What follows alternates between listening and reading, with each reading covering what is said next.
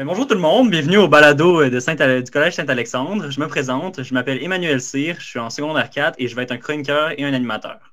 Bonjour, moi c'est Jade, je suis en secondaire 2 et c'est ma première année de radio étudiante. Je vais être une animatrice aux côtés d'Emmanuel cette année. en fait, je vais commencer un peu à décrire c'est quoi euh, ce projet-là. Dans le fond, c'est un projet un peu pilote, quoique il y en avait un premier l'année passée. Mais là, ça va être la première fois qu'on va vraiment essayer de le lancer. Donc, à, la fin de chaque mois, vous devriez euh, avoir un nouveau balado qui sort. Maintenant, on va passer à la première capsule qui va être dite et racontée par notre animateur préféré à mes côtés. Il va parler du manifeste du Parti communiste. Pour ma chronique d'aujourd'hui, j'aurai le plaisir de vous présenter le manifeste du Parti communiste de Karl Marx et de Friedrich Engels. Pour commencer, il faut comprendre que ce petit manifeste d'un peu plus de 40 pages a eu un énorme impact social lors de sa parution. Parce que dans le fond, c'est un peu l'âme du communisme, ce livre. Ensuite, rapidement, mais pour être sûr que tout le monde s'y retrouve, c'est quoi le communisme?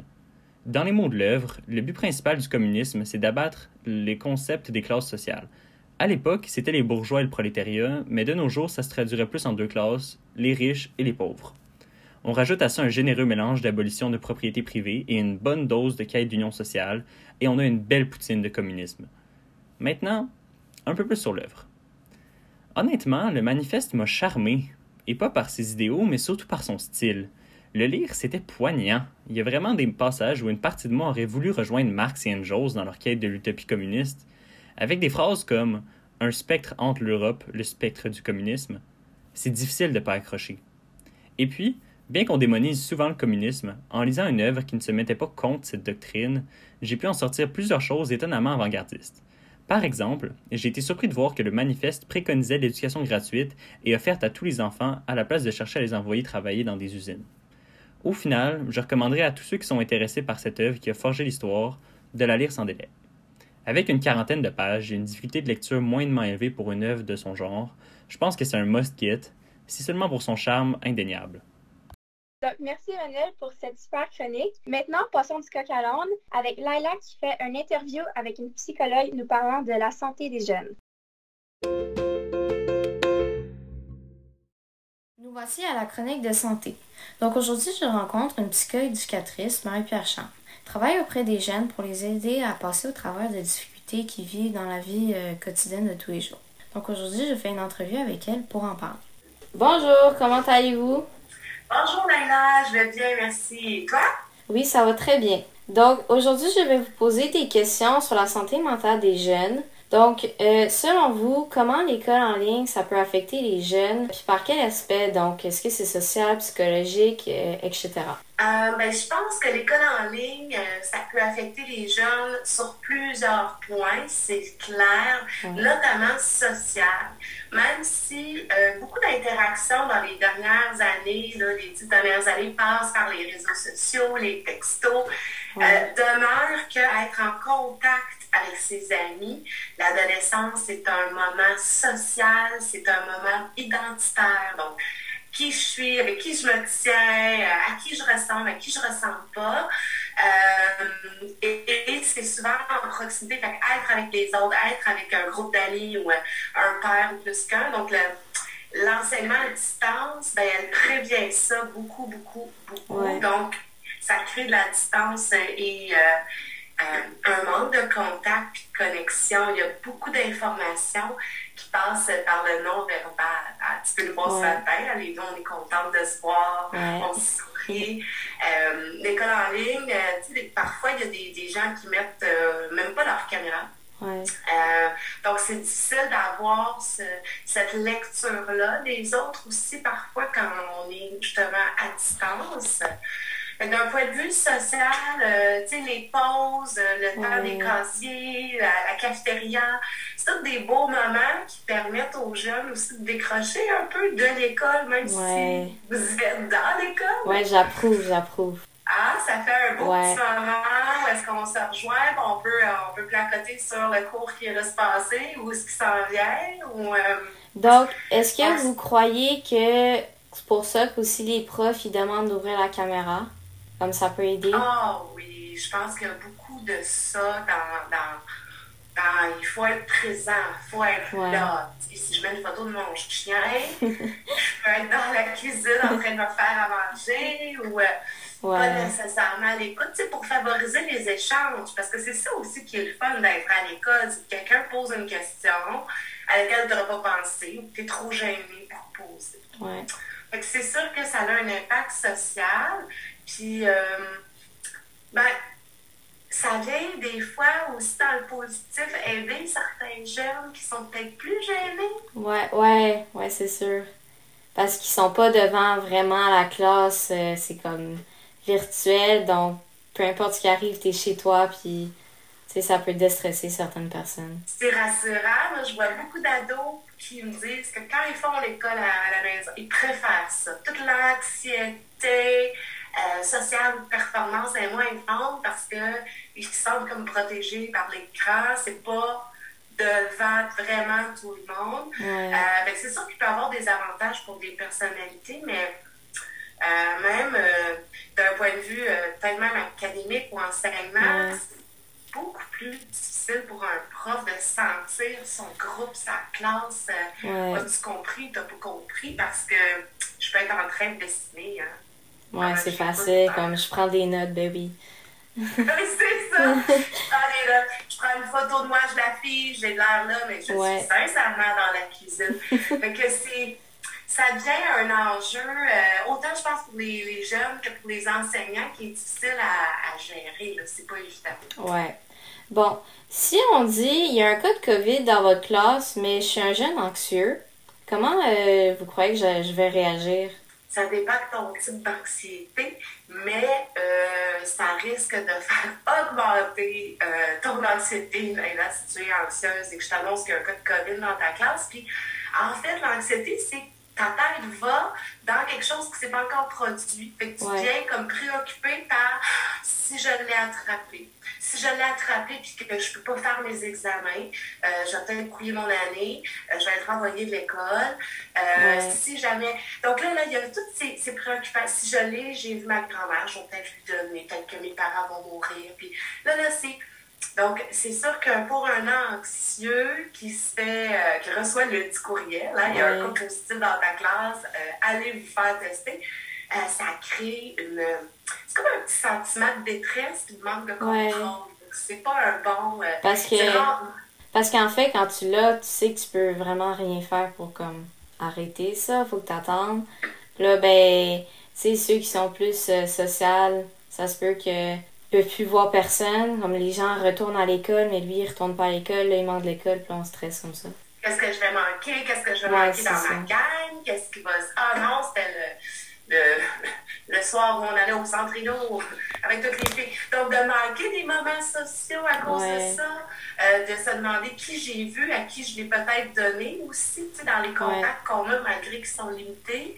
Puis, d'un côté école ou académique, euh, ben, je vais manquer de la matière, je pourrais pas me rattraper, je ne pourrais pas aller à mes récupérations. Fait l'écoute, la tête, elle peut partir. Des fois, il y, a des, il y a des jeunes qui ont peur, eux, pour leur propre santé. Là. Oui, parce qu'il y en a qui ont des problèmes de santé, euh, comme peut-être pas juste légers. Oui, ça peut durer, euh, en fait, pour toute ta vie. Hein? Fait que c'est, euh, c'est sûr que c'est pas l'idéal. Donc, si ça, ça m'arrive, ce serait quoi les trucs pour m'aider? Si tu attrapes ou peu importe cette situation, si je deviens anxieuse à cause de ça parce qu'il y a un cas de COVID ou peu importe. Quels seraient les trucs? Écoute, quand tu as des montées d'anxiété ou quand tu te sens agressivement préoccupé par quelque chose soudainement, moi je recommande toujours le plus rapide, c'est les respirations profondes. Tu as toujours accès à ton souffle euh, versus les autres trucs là, de, de méditation, ou des fois, il faut être plus disponible. Respirer. Moi, je dis respire ton ange. Cinq, c'est déjà très bon. D'être capable de prendre un petit recul là, quand tu ressens une montée de quoi que ce soit. Cinq respirations profondes, il faut que ta bédaine à bouge. ça, c'est un bon. Euh, écrire. Avoir une feuille, un carnet, n'importe quoi derrière une feuille de notes. Toutes tes pensées d'un coup c'est l'idéal de sortir ça de ta tête. Euh, puis après ça, c'est accès à une amie, à quelqu'un, de faire l'arbre des pensées. Euh, sais, ouais, mais si, oui, mais si, oui, mais si. Donc, prévoir comme des mauvais scénarios pour comme oui, déstresser. que j'appelle. Quand tu commences à faire un film dans ta tête, là, OK, Tarantino, là, quand ça devient grave, là, puis l'extinction de la race humaine à cause de quelque chose que tu as fait, ben non, on, on, on, défait le film, on met stop sur la cassette, puis on repart à la base, puis on essaie de trouver des pensées. Je dis, hey, non, donc, euh, je vais manquer mon cours, je vais euh, couler mon année. Oh, mais ça, c'est top. Fait là, ensemble, ou avec un ami ou un parent, OK, réellement, réellement, c'est quoi les impacts? Au pire, j'ai une mauvaise note. Il y a de la récupération, l'examen vaut juste 20% J'ai six autres examens pour me reprendre. Tu on essaie de ramener ça vers le bon. c'est sûr que d'avoir quelqu'un avec qui tu t'entends bien pour pouvoir en parler ou un parent, euh, ça aide. Quand tu as une montée, soit que tu respires profondément, soit que tu mets tout sur papier, vite, vite, vite, ton film au complet, ou tu défais ton film avec quelqu'un juste pour OK. On se calme. Juste un peu. ouais. OK, ben merci. Si jamais tu n'as pas accès à un calepin, une amie ou un parent, déjà là, c'était louche, mais j'ai des ressources pour toi, là. Euh, vous pouvez aller sur euh, le site de Alloprof, qui est un site dédié pour euh, le milieu scolaire, les parents, les élèves. Là, tu peux trouver des ressources. Il y a tel jeune, donc, qui est une autre ressource, autant tu peux appeler puis directement avoir accès à quelqu'un si tu te sens une détresse, si tu te sens vraiment envahi par quelque chose, puis là, tes respirations ne fonctionnent pas, rapidement, c'est un deuxième endroit où tu peux aller et je laisse, j'écoute. C'est trois belles ressources qu'on a dans la région où est-ce que rapidement tu peux avoir accès à quelqu'un de au bout de la ligne, une vraie personne là, qui dit des vrais mots. Okay, euh, n'ont pas du clavardage. Donc, euh, des fois, ça fait du bien rapidement de se dire je parle à quelqu'un que je connais pas, je me sens pas jugée, mais je me sens écoutée. Oui, surtout que c'est confidentiel en plus, donc tu peux être sûr que personne n'est au courant. Ça fait du bien de savoir qu'on peut parler en privé à quelqu'un, puis pas. Euh, que ça pas s'ébruiter ouais. Ok, bon, ben merci. Bienvenue, bonne journée. Bon, ben merci Laïla et Marie-Pierre Champ. C'était ça pour euh, la chronique santé. C'était super intéressant. Puis ça m'amène à un point. C'est vrai qu'il n'y a pas grande activité qu'on peut faire maintenant entre amis. Est-ce que toi, t'en connaîtrais, Jeanne? Oui, moi, je connais une, même qui est à notre collège. Il y a une patinoire en avant des, des terrains de tennis et je la trouve super. Et justement, Chloé Veillette fait une chronique sur celle-ci. Donc, la voici. En ce merveilleux milieu de fer, j'avais envie de vous en dire plus sur les merveilleux terrains sportifs hivernales extérieurs du collège. C'est un terme très précis mais très intéressant à aborder. Vous avez sûrement remarqué la patinoire qui se situe sur le terrain devant le collège. Cette dernière est la plus grande patinoire avec bande de toute la ville. Cela est parfait pour les joueurs ou les joueuses de hockey ou de raquette. Cependant, le patin libre reste une merveilleuse activité à y faire. Il y a des estrades à côté de la patinoire pour vous aider à attacher vos patins. La glace est entretenue par des merveilleux bénévoles investis dont plusieurs professeurs en font partie. Cela assure une beauté à la glace impeccable. Côté histoire, celle-ci est inaugurée pour le centième anniversaire du collège. Chaque année depuis 2012, ce sont certains élèves et membres du personnel qui montent et arrosent cette gigantesque glace. Les élèves peuvent en fruiter lors des heures de classe et du midi. Elle est même régulièrement utilisée par les professeurs d'éducation physique pour leurs cours. Sinon, pour les soirées et les fins de semaine, elle est ouverte au public et est également sur le site de la ville de Gatineau dans l'onglet patinoire. Si le patin n'est pas un sport pour vous, vous pouvez également aller glisser sur la colline qui mène au terrain de football. Ceci est parfaite pour la glissade sur traîneau. Comme la patinoire, vous pouvez aller le midi avec vos amis, autant que les fins de semaine et les soirs avec votre famille. Même si cette colline n'est pas une glissade officielle, elle est très populaire et accessible à tout âge. Si encore la glissade n'est pas faite pour vous, il vous reste une dernière option, les sentiers de la forêt de Saint-Alexandre. Même l'hiver, ceux-ci sont souvent accessibles et la forêt l'hiver est d'une beauté garantie. Il y a plusieurs sentiers qui se relient entre eux. J'espère que vous en avez appris un peu plus sur les terrains sportifs hivernales de votre école. Bon, et merci beaucoup, euh, Chloé, pour cette chronique sur les différentes infrastructures euh, sportives de notre école. En faisant tout ce sport-là, il y a quand même il faudrait trouver une façon de l'enregistrer, non? Puis sur ce sujet-là, on a justement Camille qui va nous parler des montres intelligentes. La technologie a toujours été très importante dans la médecine. Parce que, comme on dit, un médecin sans outils, ce n'est pas vraiment un médecin. Ou en tout cas, il ne peut pas faire grand-chose. Il y a des outils bien sûr plus concentrés et plus utiles, mais aujourd'hui, je vais vous parler d'un outil assez anodin, mais qui a permis de sauver des vies. Bien sûr, elle ne sert pas qu'à garder l'heure, hein, sinon le prix serait un peu cher. Je vous ai donné un gros indice là. Oui, je parle bien de la montre intelligente. Elle a sauvé plusieurs vies, vous savez. Maintenant, je vais vous raconter deux histoires pigées dans une multitude d'histoires très intéressantes. La première histoire, c'est celle d'une jeune femme de 18 ans qui vit en Floride. Elle était dans une église lorsque son Apple Watch l'a alertée sur sa fréquence cardiaque. Elle était au repos, mais pourtant, sa fréquence cardiaque atteignait 190 battements par minute.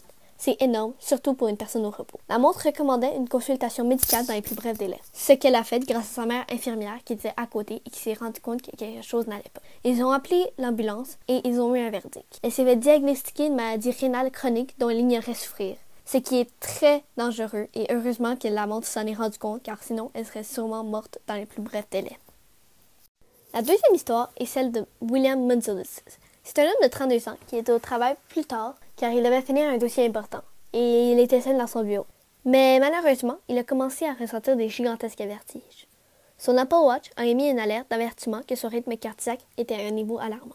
Quelques temps après, il a commencé à saigner par la bouche et son Apple Watch lui a recommandé de se rendre aux urgences, ce qu'il a fait. Et le bilan, c'est que William souffrait d'une rupture d'ulcère qui a occasionné une grave hémorragie une hémorragie si grave qu'il lui aurait vidé son sang en quelques secondes.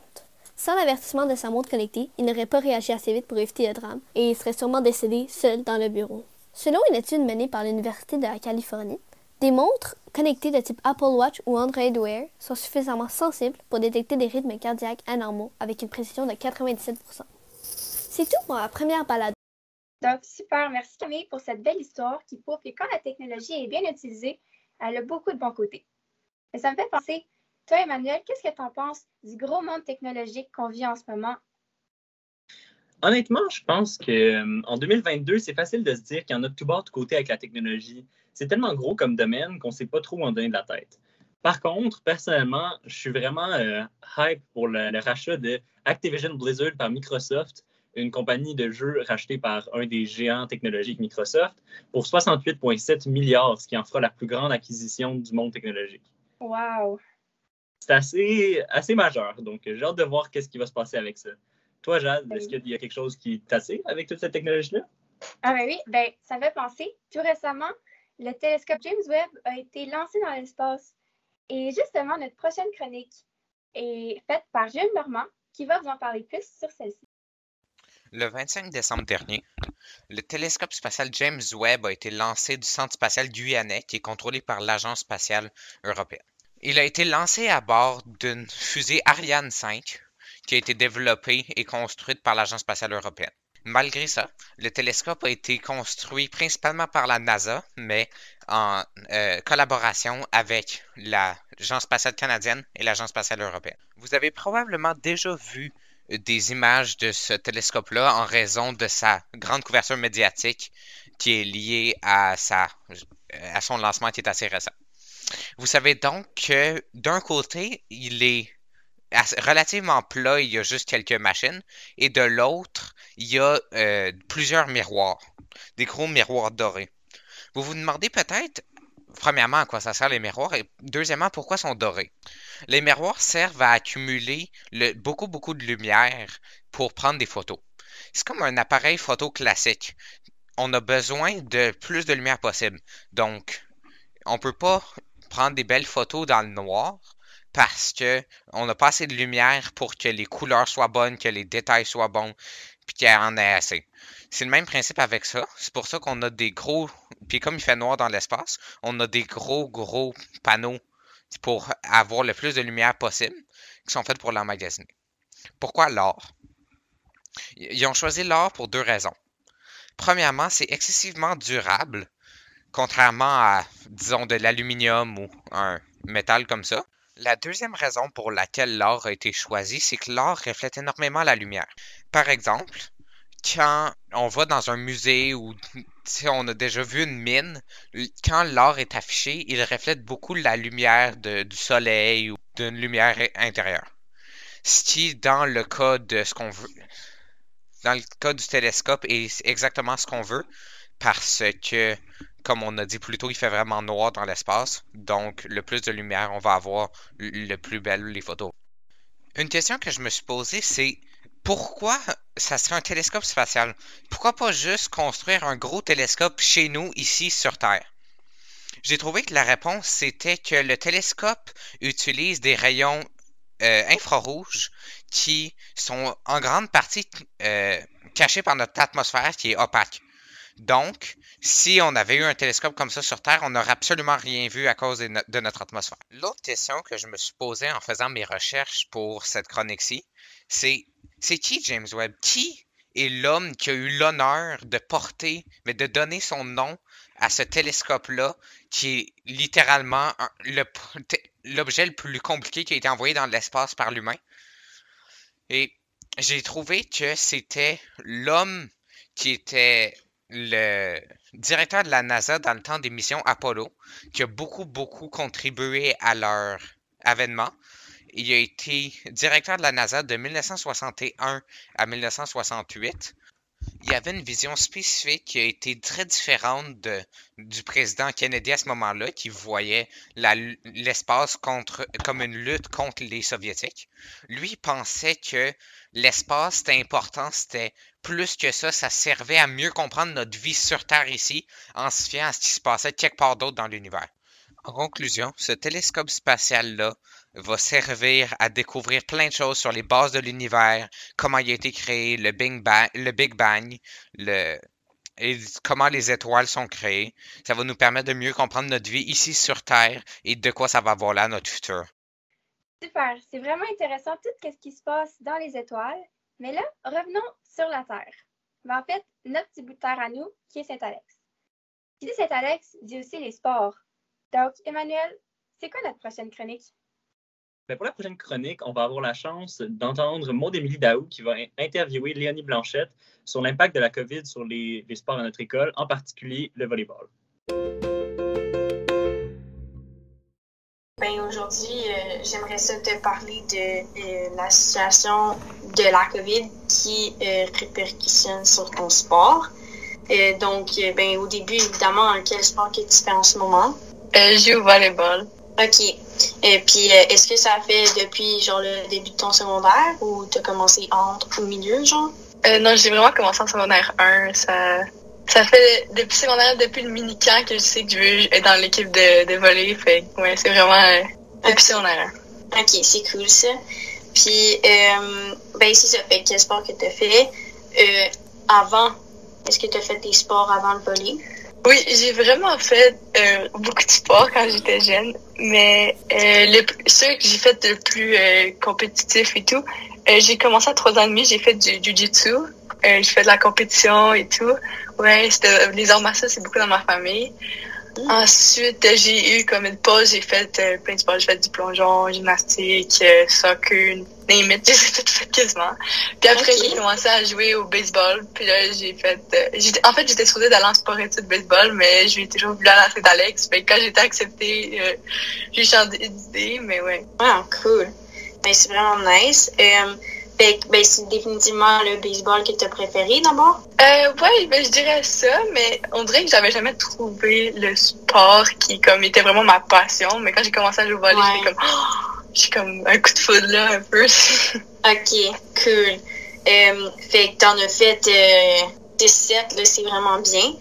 Euh, fait que, euh, est-ce qu'il y a comme une raison précise pourquoi t'as arrêté, par exemple, genre le jiu-jitsu, genre t'aimais plus ça? Ben, c'est pas que j'aimais pas ça, c'est que d'un côté, à cause que j'ai commencé vraiment jeune et que je suis une fille, euh, quand je suis arrivée à des, des niveaux compétition avancés, euh, ça fonctionne avec les couleurs de ceinture, j'étais rendue dans les âges où que les garçons, il y avait, ils étaient comme, il y avait comme 14 ans, puis moi j'avais 7 ans. Fait qu'en compétition, mettons, moi je forçais super fort, genre des fois, mes parents, ils me disent, comme, hey, des fois tu forçais tellement fort, genre tu, tu pleurais, genre j'essayais tellement, là, mais j'étais pas capable à cause que j'étais trop jeune, puis ouais. comme, ça me, ça m'a commencé à me démotiver, puis j'ai arrêté. Puis le baseball, euh, je dirais, ben mon dernier, mon dernier été, c'est l'été avant le secondaire. Euh, je me suis blessée, puis ensuite, je, je sais pas, j'ai, ben, j'ai commencé à jouer au volleyball. Fait j'ai comme un peu laissé tomber euh, le baseball pour le volley. OK. Puis est-ce que comme ta motivation avant la COVID et pendant la COVID de jouer au volet, ça l'a euh, ben peut-être que la COVID a changé ta motivation, euh, elle l'a peut-être diminué, augmenté, je sais pas. Ouais, ben, en fait, la première année de, euh, non, en fait, l'année passée de COVID, j'étais, j'étais habituée parce que moi, j'ai joué avec les Titans, mais j'ai aussi avec les Griffons. Fait que j'ai quasiment euh, du volleyball en fait les jours. OK. Euh, quand que les horaires sont, euh, sont, sont, sont normales, pas de COVID. Mais Ouais. là, il y avait plus rien. Puis tout, puis à un moment donné, j'ai commencé à vraiment comme, j'étais démotivée, pas juste pour le sport, mais pour mes études, puis tout, parce que j'ai eu personne qui a vraiment besoin de bouger. Puis là, il y avait plus rien.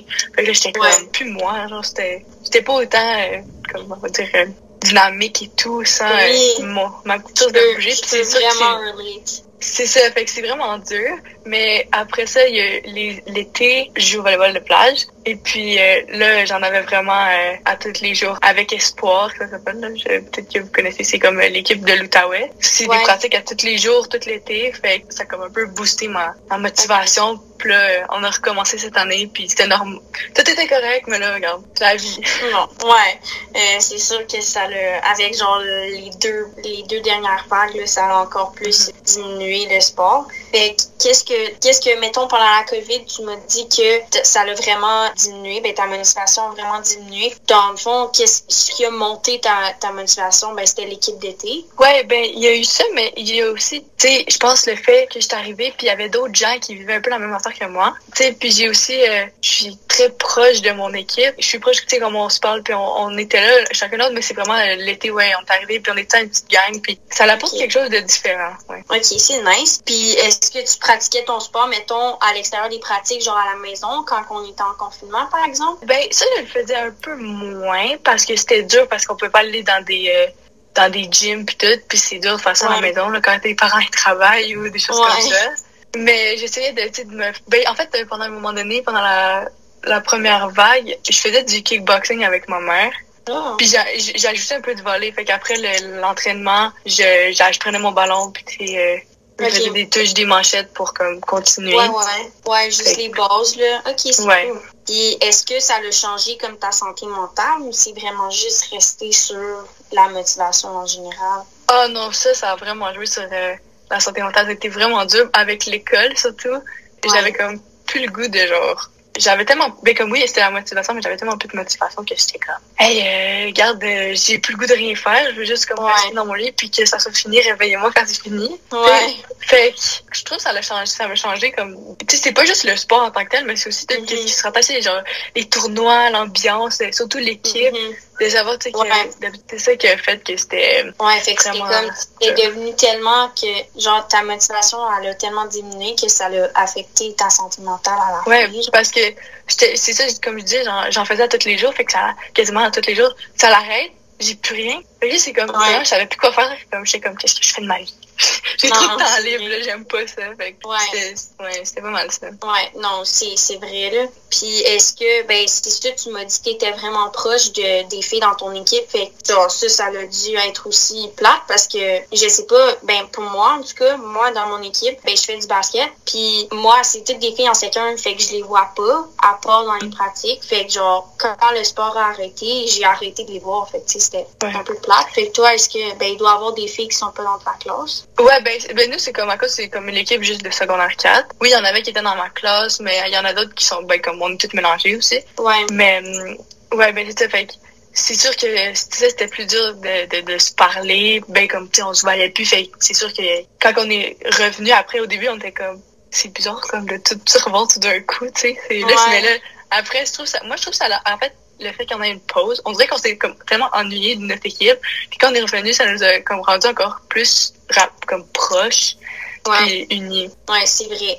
Puis ben le confinement, ça a dû causer un peu de stress, euh, peut-être au niveau du sport, parce que t'es quand même t'es quand même rendu euh, loin dans ton secondaire. Fait qu'est-ce que tu penses que tu voudrais peut-être aller plus loin, aller peut-être au cégep euh, dans un programme ou?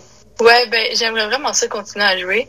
Surtout comme euh, moi je suis je suis beaucoup euh, ben l'été euh, ben en fait le volleyball de plage c'est mon, mon le- comme ma sorte on va dire ça, de volleyball de plage euh, le volley qui que je préfère comme je comme c'est vraiment plus mon élément le volleyball de plage comme les deux j'aime j'aime ça mais Ouais, ouais. ouais mais j'aimerais vraiment ça peut-être plus me spécialiser, on va dire ça comme ça, dans le volleyball de plage, puis continuer. Sauf que ça, c'est vraiment comme... Euh, faut, faut déménager des places parce qu'il n'y a pas nécessairement euh, des centres de volleyball de plage intérieur. Fait mm-hmm. Mais ouais, j'aimerais ça continuer à, à jouer, c'est sûr, euh, OK. Plus tard. tu penses que tu vas peut-être avoir des recruteurs qui vont venir à tes games, genre de, de vrai volleyball, par exemple? Ben, je sais qu'il y en a qui nous regardent, puis aussi, ben, c'est beaucoup avec les, les Griffons, comme je disais tantôt, parce que ça, c'est comme l'équipe, c'est l'équipe civile, fait que c'est comme un peu genre ouais. Du 3. Ça représente de la ville, ouais, ouais. Ouais, fait que c'est là qu'on se fait plus voir. Ou avec Espoir aussi, ça c'est, euh, ben en fait, Espoir c'est comme les, les meilleurs en on va mettre ça entre guillemets, là. Euh, à travers toutes les écoles qui choisissent, puis là, on se fait choisir. Fait que c'est comment, vraiment comme ça qu'on se fait comme boire. OK. Euh, connaître. Mais sûrement, oui, parce qu'on est, une, on est une bonne équipe, donc je pense que c'est sûr qu'on va sûrement se faire regarder par euh, les recruteurs. OK. Ben, c'est vraiment cool. Ben, c'était pas mal ça. C'était bien détaillé.